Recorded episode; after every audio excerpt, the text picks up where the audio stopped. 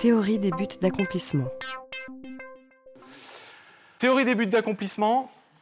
Euh, J'aurais presque pu la mettre, euh, celle-là, dans la motivation, mais bon, elle, est bien ici aussi. C'est une théorie qui a été mise à jour par Dwight et Leggett, deux chercheurs américains, qui s'intéressent aux raisons qui poussent les individus à s'engager dans une activité. Dwight et Leggett, ils partent du principe que lorsqu'on s'engage dans une tâche à l'école, notamment, on s'engage selon deux modalités. Alors c'est un petit peu plus compliqué que ça, en fait, parce que les modalités se redécoupent, mais je vous ai simplifié un petit peu le truc. Soit l'élève va s'orienter vers la maîtrise, c'est-à-dire soit il va s'engager dans la tâche parce qu'il va vouloir progresser, vouloir s'engager dans cette tâche pour le plaisir de la résoudre, pour le plaisir d'apprendre quelque chose de nouveau, pour le défi que ça va lui donner par rapport à lui-même. On va dire qu'il va s'orienter vers la maîtrise de la tâche. Soit il va s'orienter vers la performance, c'est-à-dire qu'il va s'engager dans la tâche non pas pour le plaisir, de la, pour la beauté du geste, mais pour bah, montrer aux autres qu'il est supérieur, qu'il est fort, que c'est le meilleur. On va appeler ça une orientation vers la performance. En fait, ces deux orientations sont, scindées en deux sous, sous-modalités, mais on ne va, pas, y revenir. Bon, l'orientation vers la performance, elle va être vraiment favorisée dans un environnement de classe où on va leur mettre la pression. Clairement, on ne va pas être bienveillant. On va utiliser notamment les notes. Hein, on va évaluer par notes.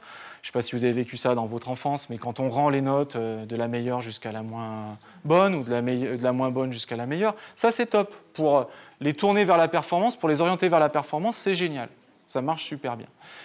Alors vous allez me dire, ouais, mais c'est bien l'orientation vers la performance euh, au niveau des sportifs de haut niveau, par exemple, ça marche très bien, c'est vrai que ça marche bien l'orientation vers la performance.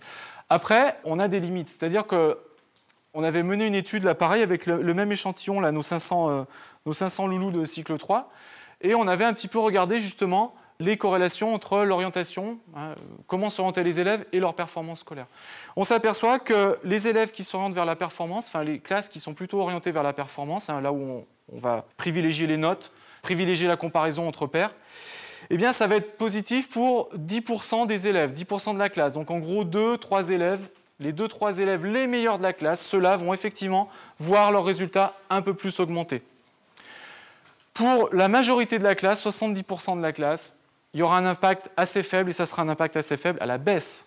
C'est-à-dire que si on les oriente là-dedans, si on les oriente vers la performance, on verra leurs résultats légèrement baisser en moyenne. Là où ça va être catastrophique, c'est pour les 20%, 25% qui restent, où là, les résultats vont complètement dégringoler.